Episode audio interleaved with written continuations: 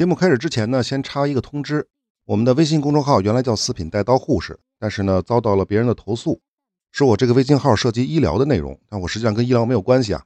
原因呢，就是因为我这个名字叫“四品带刀护士”，所以呢，微信公众号就改名了，改名叫“爱尬聊”。如果大家看我们的配图的话，在微信公众号搜“爱尬聊”就行了啊。好，就是这么个无聊的事儿。以下是正片内容。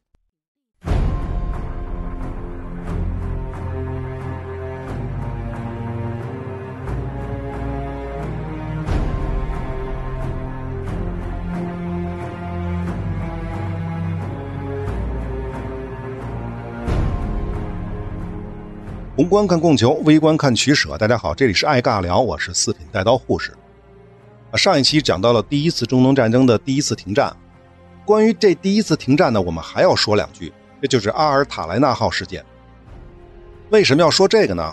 因为这个事件差点造成了以色列的分裂，甚至是内战。这回呢，就要说回贝京同学了，也就是那个伊尔贡的组织。阿尔塔莱纳号呢，是伊尔贡购买的一艘专门用于走私武器的货船。当时呢，这艘船满载了一批价值1.5亿法郎的法国军火，另外呢，还有来自于欧洲的930名犹太移民以及伊尔贡的成员若干。哎，怎么会有法国军火呢？相信你第一个的想法应该是这是伊尔贡秘密从法国军火商手里购买的，然而并不是，这是法国政府免费赠送的。问题就来了啊，为什么法国政府会不顾国际武器禁运去赠送给以色列武器呢？其实呢，在战争爆发之前，法国政府就决定秘密赠送给伊尔贡这批军火了，甚至谣传呢，双方还签了秘密协议。协议的具体内容是什么，没人知道。但可以肯定的是，当时的阿拉伯国家当中，跟法国关系最差的就是外约旦跟伊拉克，尤其是外约旦。原因还是阿卜杜拉的大叙利亚梦想啊，这威胁到了法国在叙利亚的利益。另外呢，也有说法是，法国不希望外约旦控制耶路撒冷。所以呢，才捐这笔军火给伊尔贡，希望伊尔贡能够夺回圣城。一九四八年的六月十一日，阿以达成了第一次停火协议的这一天，阿尔塔莱纳号呢从法国起航。由于装满了法国秘密捐赠的武器，所以在法国的伊尔贡成员呢并没有提前通知在以色列的贝京。而有意思的是呢，英国情报系统竟然查到了阿尔塔莱纳号的真实使命跟具体行踪。英国人随后就通过 BBC 广播把这件事儿啊给公开捅出来了。这下呢，这个事儿就有点难了。当时贝京同学的想法是呢，让这艘船啊先返回法国港口，等风声过了之后呢，再来以色列。但是呢，与本古里安等人商讨之后呢，他们最终还是决定冒着被联合国观察员发现的风险接收这批军火。可是呢，新的麻烦又出现了，在如何分配这批军火的问题上，双方发生了争执。北京提议啊，第一，虽然伊尔贡已经在六月一号解散并入了以色列国防军，但毕竟伊尔贡曾经承诺过法国要夺回耶路撒冷，所以得拿出这批军火的百分之二十交给耶路撒冷的伊尔贡军队。本古里安本来是同意这一条的，但是呢，听到贝京的第二条要求的时候，他就生气了，因为贝京还提出再拿出一部分军火分配给国防军当中其他的伊尔贡部队。是不是听上去好像没有什么问题啊？但是本古里安非常的警惕，他认为啊，贝京是想让伊尔贡成为以色列国防军中的另一支军队，所以啊，他严词拒绝了伊尔贡的所有要求，表示呢，这批武器必须全部交给以色列国防军统一分配。一九四八年的六月二十号，阿尔塔莱纳号抵达了以色列，但是呢，他并没有驶入特拉维夫的雅法港，因为那样呢会被联合国的观察员发现。所以就跑到了卡法维特金的这个地方，这个地方不是一个港口啊，不是一个海港，但是呢，大船呢可以停在离岸比较远的地方。伊尔贡的成员呢用小船去卸载武器，当然了，那九百三十名犹太移民呢也跟着下了船。在当天晚上，本古里安得知伊尔贡在没有得到以色列政府许可的情况下，从阿尔塔莱纳号拿走法国军火的时候，他是真的生气，真的怒了，所以呢，他决定使用武力。第二天，三艘护卫舰开往卡法维特金。另外呢，以色列国防军的两个团包围了卡法维特金海滩，然后发出最后通牒，要求伊尔贡交出货船上的所有武器。如此情况下，在卡法维特金海滩，以色列国防军与伊尔贡成员发生了武装对峙。就在双方领导人打算进行谈判的时候，海滩上突然响起了枪声。没有人知道到底是谁先开的枪。总之，结果就是两边打了起来。由于伊尔贡的人少，战斗很快就结束了。以色列国防军呢有两人死亡，六人受伤，而伊尔贡呢有六人死亡，十八人受伤，其余的伊尔贡成员投降。已经卸下船的武器呢被国防军缴获，但是还有一部分没有缴获在船上。当时贝京呢也在海滩，据说呢当时正在给伊尔贡军官做工作，但是现在也没机会了。贝京呢就逃上了阿尔塔莱纳号，并且命令呢这艘船驶向特拉维夫。要知道。此时的阿尔塔莱纳号还有差不多一半的军火没来得及卸货呢，而卡法维特金海滩发生的事情呢，已经传到了特拉维夫。大量的刚刚加入以色列国防军的伊尔贡士兵纷纷离开了营地，前往特拉维夫附近的海滩集结。看这架势啊，伊尔贡更像是要发起一场军事政变了。此时的本古里安也是这么认为的，他立刻命令以色列空军在公海上去击沉阿尔塔莱纳号，但是呢，遭到了飞行员的拒绝。他又命令海军的护卫舰在以色列海域内截停阿尔塔莱纳号，最好呢是迫使他搁浅。第二天，以色列在海岸部署的重炮最终用火炮击沉了阿尔塔莱纳号。关于这段呢，有这么一个说法啊，说最开始操炮的这个人呢是来自于苏联的犹太移民，说他是因为拒绝开炮被就地处决的。这事儿呢不知道真的假的。而接任他的是一个南非移民炮手，他是被迫开炮击沉了阿尔塔莱纳号。而当时负责指挥以色列国防军的是后来以色列的第五任总理伊扎克·拉宾，还有一位呢叫做伊加尔·阿隆。这个阿隆呢，在一九六九年做过不到一个月的以色列的代理总理。后来呢，阿隆解释过，说确实命令发射了五到六枚炮弹，但那个是作为警告的射击。阿尔塔莱纳号呢是被意外击中的，而实际上当时的以色列海军的护卫舰也开了炮。也是警告性射击，但并没有击中阿尔塔莱纳号。此外，在击沉阿尔塔莱纳号的同时，特拉维夫的海滩也爆发了战斗，但这个战斗的规模很有限啊，最终也是伊尔贡的成员以投降告终。阿尔塔莱纳号呢沉没，以及特拉维夫海滩的战斗，一共又造成了十名伊尔贡成员跟一名以色列国防军的死亡。这一事件呢，看上去像是第一次中东战争的第一次停火期间的一个小插曲，也没死几个人。但最大的问题在于，一共死的这十九个人都是犹太人自相残杀的结果。还有啊，伊尔贡是什么组织啊？之前我们说过，其实是个恐怖主义组织。大卫王酒店爆炸案就是他们所为。按理说啊，这个事件必将造成伊尔贡跟以色列政府的决裂，甚至呢会引发以色列的内战，进而呢让阿拉伯联军渔翁得利。如果是这样的话，第一次中东战争的结果完全可能走向另外一个极端。要知道，事发之后，包括特拉维夫跟以色列中南部等地的伊尔贡成员均跟以色列国防军发生了冲突，但是以色列最后还是没有爆发内战。这倒不是因为以色列政府以迅雷不及掩耳之势呢肢解了伊尔贡的军队，就是把伊尔贡的这些士兵啊全部打散了，分别编入其他国防军序列；也不是因为他们抓捕了两百多伊尔贡的成员，甚至还包括了五名伊尔贡的高级将领。一切的原因在于伊尔贡的领导人贝京选择了妥协。据说呢，在阿尔塔莱纳号被击沉之前，在船上的贝京已经说服了伊尔贡的成员举起白旗，但依旧没有阻止以色列国防军的开火。即便是这样，贝京脱险之后，还是通过广播电台向全以色列的伊尔贡发表了讲话。总而言之，就是一句话：不要反击，不要反击，不要反击，一切为了以色列。也就是说，是贝京的表态。才使得伊尔贡的反叛得以真正的平息。很显然啊，造成以色列处于内战边缘的是本古里安跟他领导的以色列政府。他们盲目的认为伊尔贡私自获取阿尔塔兰纳号的武器是为了发动内战，夺取以色列的政权，而实际上，险些毁了以色列的恰恰是他们对伊尔贡的不信任。好在呢，贝京同学敢于忍辱负重，就像他后来说的那样，在独立战争期间，我的最大成就。就是放弃报复和阻止了内战。一九九八年，以色列政府专门为阿尔塔莱纳号事件中死亡的十六名伊尔贡战士跟三名以色列国防军战士树立了纪念碑。可是呢，即便是到今天，以色列人对阿尔塔莱纳号事件的争执依旧没有画上句号。不过呢，这部分内容跟我们的主题关系就不是很大了，就不再赘述了。好，我们接着说啊，经过了四周的停战。一九四八年的七月九号，阿以双方重新开战，以色列这回就是转守为攻了。必须要说一嘴啊，其实以色列并不想立刻开战的，而是提出要延长停火期限。外约旦、伊拉克、黎巴嫩跟沙特都同意了，但是埃及跟叙利亚坚决反对。搞笑的事就来了啊！你俩不是反对开战吗？那我就集中力量揍你们俩。在南线，埃及军队主动发起了进攻，可没想到的是，立刻遭到了以军的强烈反击，并且取得了一定的进展。只不过呢，成果有限。但是埃军与以军的伤亡数字比起战争第一阶段明显逆转了，显然得到了武器加成的以色列国防军的战斗力有了质的提升。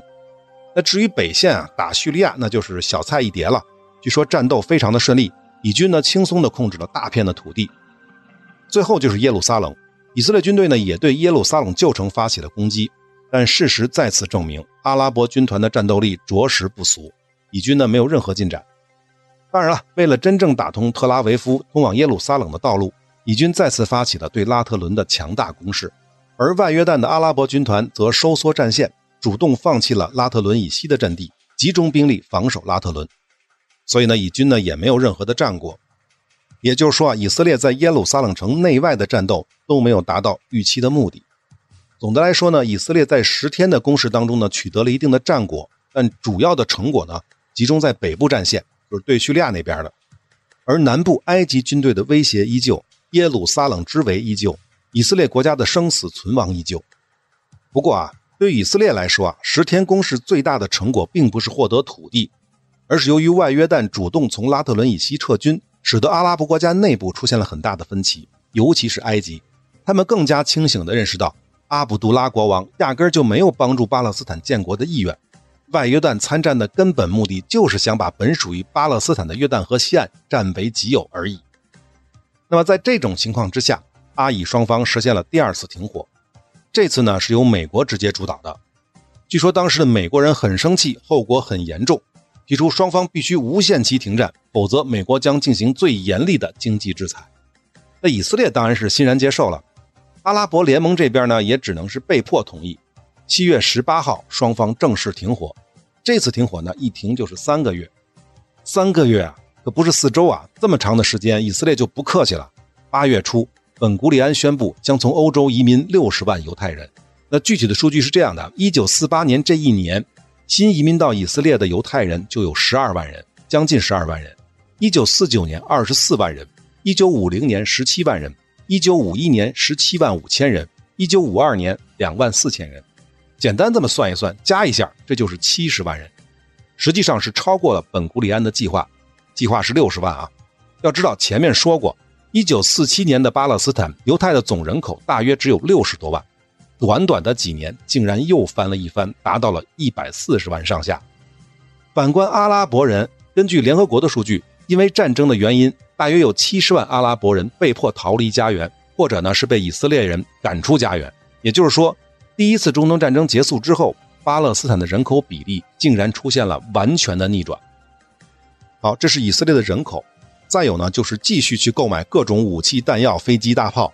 此时的以色列已经成立了空军、海军，当然规模依旧有限啊，分别只有四千多人跟两千多人。空军已经拥有一百架各型的飞机，而海军也有十六艘舰船，总吨位七千吨。同期，联合国进行了新的和平努力，瑞典人福克贝尔纳多特伯爵提出了另外一套分治方案。简单的说呢，是用巴勒斯坦北部属于阿拉伯部分的加利利地区和南部属于以色列的内盖夫地区进行交换。另外呢，这个方案带有明显的纵容埃及、约旦瓜分巴勒斯坦的阿拉伯土地的色彩。为什么没有伊拉克、叙利亚跟黎巴嫩的份儿啊？因为伊拉克不接壤啊，叙利亚跟黎巴嫩军队都是弱鸡。此外呢，耶路撒冷城由联合国托管，最终呢要实现城市自治，海法也将成为自由港，等等等等吧。总之，这一些呢，显然是对阿拉伯人是不公平的。北方的加利利地区比南部的内盖夫沙漠富庶多了，凭什么交换给犹太人？其实呢，瑞典人之所以这么提呢，就是因为北部的加利利地区呢已经被犹太人占领了，而南部的内盖夫地区呢是被埃及跟约旦人控制的。但是不管怎么样，这么交换对于阿拉伯人是不公平的，所以他们绝对不会同意。至于以色列的真实想法呢，我们不是很清楚，因为他们还没来得及反应就出大事了。什么事儿啊？就在九月十七日。也就是贝尔纳多特伯爵提出新的分治方案的第二天，四个身穿以色列国防军军服的武装分子拦截了这位瑞典公爵的座驾，然后将其枪杀，同时呢，还枪杀了与其同行的一位法国的联合国观察员。据说呢，这四名凶手事发之后立刻坐飞机逃到了捷克斯洛伐克，并宣布他们属于一个叫做“祖国阵线”的组织。但实际上，这个“祖国阵线”呢，是从莱西当中又分裂出来的更为右翼的一个团体。当然了，莱西的领导人是否认了这个刺杀是他们策划的。这时候可能有人会问啊，那这次刺杀会不会是以色列政府干的呢？当然不是了。首先，莱西早就被解散了。其次呢，如果以色列不打算接受这个方案，以色列政府也没有暗杀联合国官员的必要。第三，据说本古里安早就制定了作战计划，将在一个月之内恢复对阿拉伯人的进攻。所以啊，以色列政府随即就宣布拒绝联合国的新的分治方案。说白了，这些莱西的残余势力根本就不知道以色列政府的想法，这才制造了这起恐怖主义暗杀事件。另外要说的是呢，不只是说犹太的极端组织暗杀联合国官员，阿拉伯人也一样，他们也对这个新方案非常的厌恶。在埃及服役的沙特志愿军也在后来刺杀了两名联合国的官员。好，我们接着说啊，经过了三个月的扩军备战，此时的以色列军队已经彻底实现了脱胎换骨，在装备和人数上不仅完成了对阿拉伯联军的逆转。甚至在一定程度上就有点人挡杀人，佛挡杀佛的意思了。一九四八年的十月十五日，战争进入了第三个阶段。北线的以色列军队呢，只用了两周的时间就肃清了巴勒斯坦境内的阿拉伯解放军、黎巴嫩军和叙利亚军，将他们彻底赶回了各自的国家。甚至以军还一度攻入了黎巴嫩的境内，占领了十来个村庄。整个巴勒斯坦北部，包括幺八幺号决议分割给阿拉伯人的加利利地区，全部被以色列征服。到一九四九年的三月二十三日，黎巴嫩跟以色列签署了停战协定，以军呢从黎巴嫩境内撤军。这是北线，南线呢，以军集中了一点五万人，包括相对更强大的空中支援，对埃及军队发起了攻击。此时的以色列空军已经是今非昔比了，完全占据了优势，从而取得了制空权。到十月十九日，犹太人成功的把埃军的主力压缩在了加沙地带。而且呢，还有一个旅大概四千人的埃军被困在了加沙市东北方向的一个阿拉伯村庄内。资料上说呢，距离几十公里，但实际上呢，加沙距离特拉维夫也就六十多公里。另外呢，为了阻止埃及人从海上撤退或者进行补给，双方又进行了海战。以色列也取得了战斗的胜利。这场海战的过程呢，很简单，就是以色列使用一种意大利在二战时期生产的爆破摩托艇，炸沉了埃及海军的旗舰埃米尔法鲁克号。这是一艘护卫舰，另外还炸沉了一艘扫雷艇。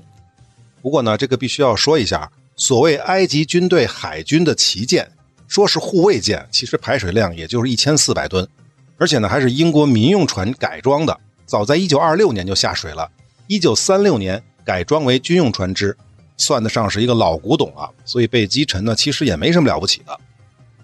好，我们接着说啊，南线的战斗呢，打到十二月底，除了被围困的埃及军队之外，以军呢，甚至绕过了沿海地区，突入了西奈半岛，也就是埃及的领土，并准备切断埃军的后路，完成大合围。一旦这个目标实现了，被包圆的可就不只是加沙市区东北的那四千人了，将会是加沙地带的埃军主力。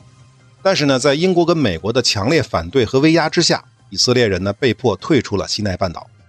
为什么呀？因为英国跟埃及在一九三六年签署过英埃条约，条约当中规定呢。英国负有保护埃及不受外国侵略的责任，所以以色列人必须撤退。但是更为可笑的是呢，1947年埃及政府曾经请求联合国安理会废除该条约，所以事实上是已经无效的条约，反而救了埃及。好，那么主力差点被全歼的埃及彻底撑不下去了。1949年的一月七日，埃方提出停战，以色列呢就同意了埃及的要求。1949年的二月二十四日。埃以双方在希腊的罗德岛签订了停战协议。到一九四九年的三月，以色列又发动了乌巴达行动，派遣两个旅的兵力南下，计划夺取外约旦控制的南内盖夫地区。呃，也有些资料说呢，这个地区呢是埃及军队控制的，甚至是在同一本书里啊，前面说这块呢是埃及控制的，后面说呢是外约旦控制的。据我分析呢，南内盖夫地区一侧是埃及，另一侧是外约旦，所以战争期间呢。双方军队应该都进驻过该地区，但是，一九四九年的一月，埃以双方就停战了。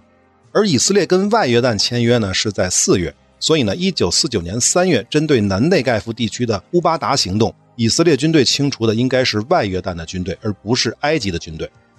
但是呢，说实话，这个不重要，因为以色列军队过来的时候，几乎就没有遇到什么正经的抵抗，就控制了该地区。那么南内盖夫指的就是巴勒斯坦的最南端。那么这一地区呢，当然是内盖夫沙漠了，多数是无人区，就是地图上巴勒斯坦南边的那个倒三角。好，那么以军的这次行动使得埃及跟约旦在领土上被以色列分开了，同时呢，以色列在其领土的最南端获得了亚喀巴湾的出海口。亚喀巴湾就是在印度洋这一侧的，连接红海的。后来呢，以色列在临近约旦的亚喀巴港的埃拉特修建了自己的海港，也就是埃拉特港，也被翻译为伊拉特港。那么到这儿呢，第一次中东战争在军事行动上基本就告一段落了。哎，怎么战争就结束了呢？东线的外约旦军队呢？耶路撒冷呢？要知道，对于以色列而言，最强大的对手还是东面的外约旦跟伊拉克军的主力。为什么没提他们呢？因为在战争的最后这个阶段，其实呢也包括十天攻势的第二阶段，东线战场啊几乎是毫无波澜。原因就是以色列跟外约旦的军队呢都没有出手。要说啊，这个本古里安原计划还是要进军被外约旦吞并的约旦河西岸地区的，当然也要全面夺取圣城耶路撒冷。但是，但是，但是，以色列内阁最终投票是七比五否决了本古里安的提议。原因很简单，最好别惹外约旦。要知道，自开战以来啊，外约旦的主力一直都没有进攻过联合国幺八幺号决议分割给犹太人的土地，更没有攻击过犹太人的聚居点。而是和伊拉克军队共同坚守分割给阿拉伯人的约旦河西岸，这是第一。其次呢，外约旦公开宣布西岸地区是外约旦保护的，甚至说呢就是外约旦的领土。而英国跟外约旦签过共同防御条约，如果以色列攻击西岸地区，不排除英国会进行军事干预。更关键的在于呢，西岸地区有几十万的阿拉伯人口，几乎没有什么犹太人。即便是以色列能拿下这块土地，军事占领的成本也是一个棘手的问题。第三，在以色列正式建国的四天前，也就是1948年的5月10号，梅厄夫人化妆成阿拉伯妇女前往了安曼，秘密会见了阿卜杜拉国王。那双方具体谈了什么，不是很清楚啊，因为是秘密会谈嘛。但是可以肯定的是，双方没有达成任何的书面的协议。不过呢，没有达成协议，并不代表双方没有搞什么口头承诺。那即便没有搞什么口头承诺，相信双方也都摸清了对方的真实意图。我们前面说过，阿卜杜拉国王想要的只是约旦河西岸跟耶路撒冷，其他的他并不感兴趣。我想呢，梅厄夫人早早的就把外约旦的真实想法带回了特拉维夫。那这是以色列方面。说回阿卜杜拉，他应该也非常明确了犹太人的意图，就是根据联合国幺八幺号决议进行建国。所以呢，除了耶路撒冷这一城的得失之外，以色列跟外约旦之间并没有实际的矛盾，起码在这个时期是这样的。说白了，梅厄夫人的造访，两边没有纸面的协议，但一定达成了某些默契，就说，只要你不来打我，我也不会去打你。最好的结果就是井水不犯河水，各取所需。我想呢。这应该就是为什么战争正式开打之后，实力最强的外约旦跟伊拉克军队没有进一步向西推进的根本原因，也是为什么以色列内阁否决本古里安攻击约旦河西岸提议的根本原因。当然了，以色列是不能不要耶路撒冷的，毕竟那里还有十万犹太人呢，尤其是补给问题还得想办法。因此呢，以军在重新开战之后，多次攻击了拉特伦，就是前面讲过的那个，也可以被翻译为拉通的地方。是耶路撒冷到特拉维夫公路的枢纽位置，但是呢，无论怎么攻击，都无一例外的被阿拉伯军团成功击退。至于圣城耶路撒冷，在第二次停战之后，双方都很有默契的不再进攻了。以色列依旧控制西耶路撒冷，而外约旦控制东耶路撒冷和旧城区。注意啊，这个旧城区是包括圣地，就是犹太人的圣地西墙的啊。一九四九年的四月，以色列跟外约旦签署了停战协议。停战谈判期间呢，以色列曾经要求过外约旦从拉特伦撤军，但遭到了拒绝。不过呢，也无所谓。以色列在一九四八年的十二月又开通了另外一条通往耶路撒冷的绕行公路，后来呢被称为英雄之路。它的位置呢平行于那条临时修建的以色列滇缅公路，在更南边一点，这样呢可以更好的避开阿拉伯军团的视线，从而彻底解决了耶路撒冷的补给问题。好，下面就该说停战协议了。前面讲过，埃及是第一个跟以色列签停战协议的，在美国人的干预之下，双方是从1949年的一月开始谈判，到二月份在希腊的罗德岛正式签署了停战协议。据说呢，当时埃及代表呢跟以色列代表根本就不愿意见面谈，在罗德岛的酒店里各自住在各自的房间，通过中间人来传递讨价还价的信息，所以足足谈了一个月才最终签署协议。埃以的协议关键点包括，该协议只涉及停火，并不代表对各自实控区的领土的认可。埃及呢继续控制与巴勒斯坦接壤的沿海地区，那么后来就被称为加沙地带。关于这条呢，以色列最开始是不同意的，但是在美国人的威胁之下，最后妥协了。毕竟加沙地带呢，并没有太多犹太人定居点。再有呢，就是以色列解除对埃及军队的围困。前面说过，有四千多埃及军队被以军包围在加沙市东北几十公里的地方。根据这个协议，这四千埃军呢，可以携带着武器撤离，该地区呢，则交给以色列控制。最后呢，就是在双方的实控区边界建立非军事化区。那么这是第一个埃以签的协议，第二个呢就是跟黎巴嫩签的，这部分没什么可说的啊。第三个是跟外约旦，一九四九年的四月三号，这份协议的要点呢跟埃及差不太多，只是一份停战协议，不代表对各自实控区领土的认可。再有呢，外约旦保持现有的实控区，包括东耶路撒冷，外约旦将撤出非西岸地区的前哨部队，作为回报，以色列同意外约旦接管伊拉克军队控制的地区。这就是为什么以色列没有跟伊拉克签停战协议的原因。再说了，伊拉克本身也不跟巴勒斯坦接壤嘛。那实际上，一九四九年的三月，伊拉克就撤军了，杰宁等地早早的就交给了外约旦。此外呢，还有一小块实控区的交换，这个就不值一提了。最后签协议的是叙利亚，这要到七月份了。为什么这么晚呢？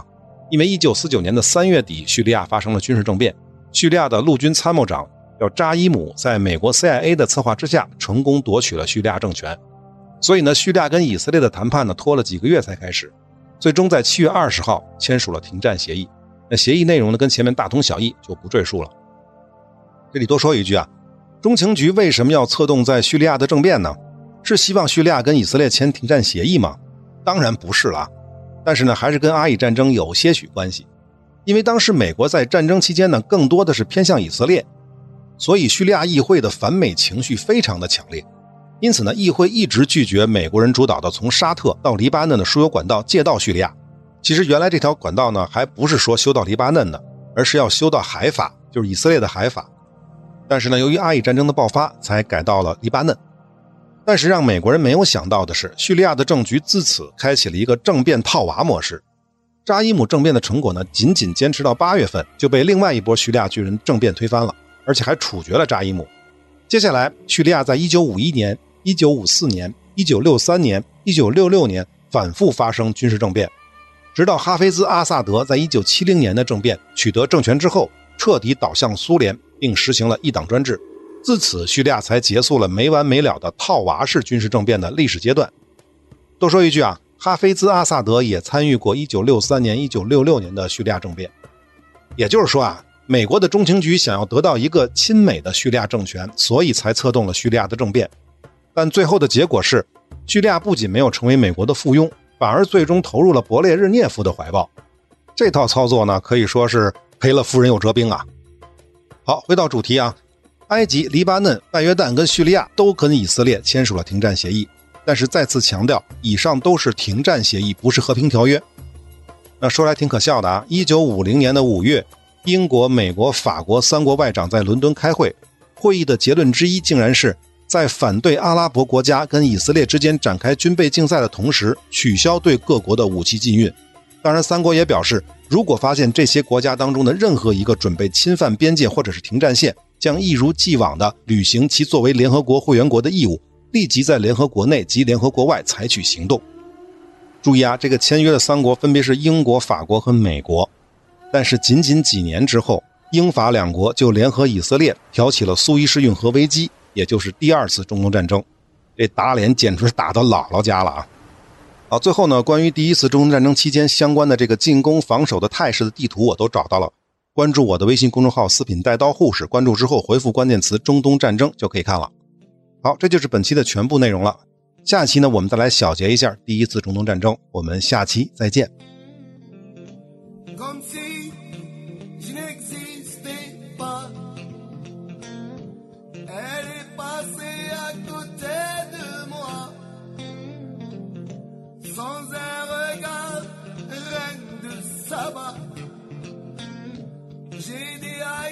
want to tell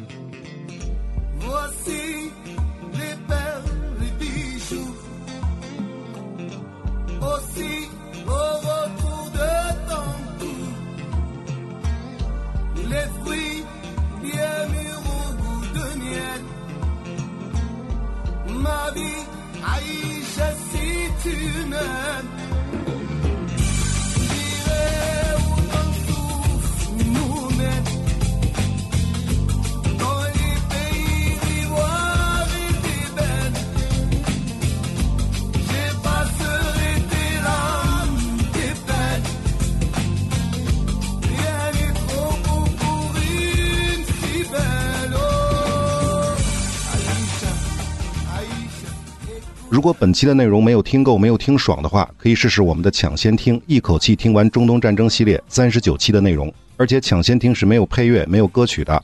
关注我的微信公众号“四品带刀护士”，关注之后回复关键词“抢先听”即可。